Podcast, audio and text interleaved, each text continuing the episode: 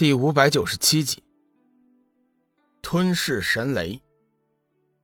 太虚尊者微微一惊：“龙宇，死到临头，你还如此狂妄，真是不知死活！本座现在就结束你罪恶的生命。”太虚老儿，除了天机子，你是我见过的最无耻的修行者。我一直都想不明白，为什么像你们这样无耻的人。居然能修炼到这个地步，真是老天无眼呐！今天我就替天行道，灭了你们这两个无耻之徒，找死！太虚尊者再三被龙宇奚落讽刺，哪里还忍受得了？说话之间，已经化作了一道虚影，向龙宇冲了过来。与此同时，仙使的身体也移动了，释放出强大的杀气，冲着龙宇杀了过来。仙使大人。你无需动手，对付这个小子，我一个人就足够了。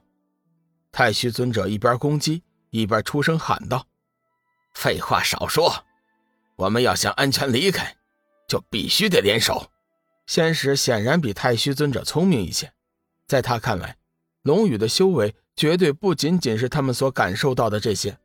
面对围攻，龙宇神色平淡，只是冷酷一笑。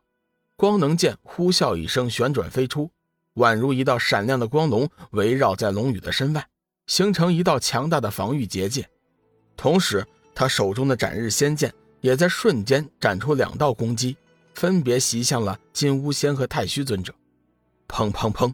强大的攻击相撞在一起，发出巨大的声响。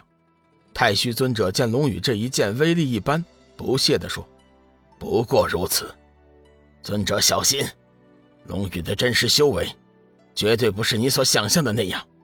注意我们两人的配合，只要是配合默契，凭我们的力量，一定可以消灭他。仙使总觉得事情没有那么简单，出声提醒他。唰唰几声呼啸之声破空而来，仙使和太虚尊者兵分两路进行前后夹击，在龙宇的四周编织着一张又一张的网，封住了他所有的退路。凭借着瞬间移动的能力，龙宇躲过了太虚尊者的攻击。随后，他剑诀一引，斩日仙剑发出一声长鸣，一股强大的剑势顿时涌现，化为一股飓风，环绕在龙宇的身外。砰的一声，龙宇凭借着强大的防御，硬扛了仙使的一击，身形只是晃动了一下，并没有受到什么伤害。太虚尊者脸色大变，这才相信了仙使的话。龙宇一直都在他们面前隐藏着实力，尝尝我的太乙神雷。仙使早就料到龙宇非同一般，一击未果，急忙抽身，手中法诀变换，砸出了几道太乙神雷。轰隆一声，惊天谍报之后，几道水桶粗细的紫色闪电冲着龙宇砸了过去。龙宇神情自若，丝毫不见紧张，甚至是没有一点躲避的意思。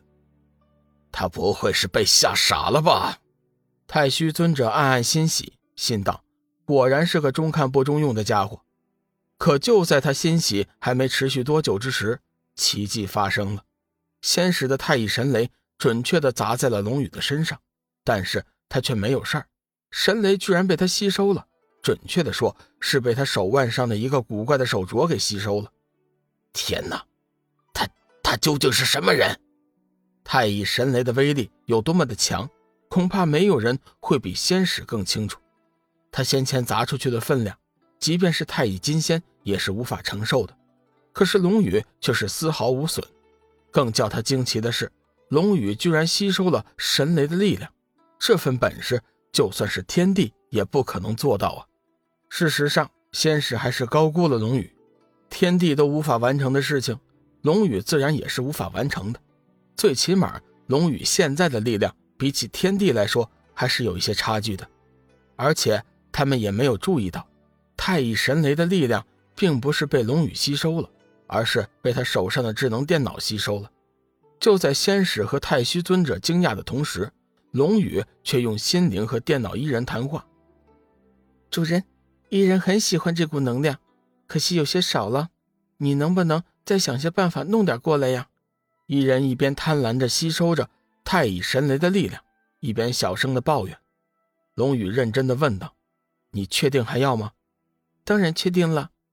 万一你无法吸收，那岂不是我就倒霉了呀？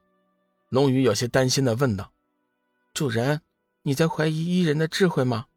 根据我的精密计算，像刚才那样的能量攻击，我至少还可以吸收掉三四次呢。龙宇这才放下心来，：“好吧，既然如此，那我就无需担心了。”随后，龙宇仰着头对仙使道：“哎，金无仙，你就这点本事啊？真是叫人失望啊！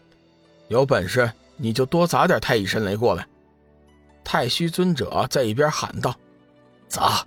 仙使，快砸死他！”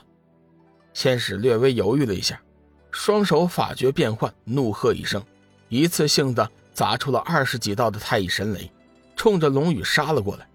龙宇脸色微微一变，有些吃惊，急忙和电脑伊人联系：“这么多，你能搞得定吗？”主人不必担心，这些能量交给我就行了。说话之间，电脑伊人已经遁出了智能电脑，悬浮于半空，挡在龙宇的身前，双手伸开，微闭双眼，任凭那太乙神雷呼啸而来。令人惊奇的一幕出现了：太乙神雷砸在了电脑伊人身上。并没有出现巨大的爆炸之声，而是静静地钻进了他的身体。换句话说，二十多道太乙神雷眨眼间的功夫，已经全部被电脑伊人吸收干净了。太虚尊者和仙使也是顿时惊呆了，眼前的这一幕实在是太不可思议了。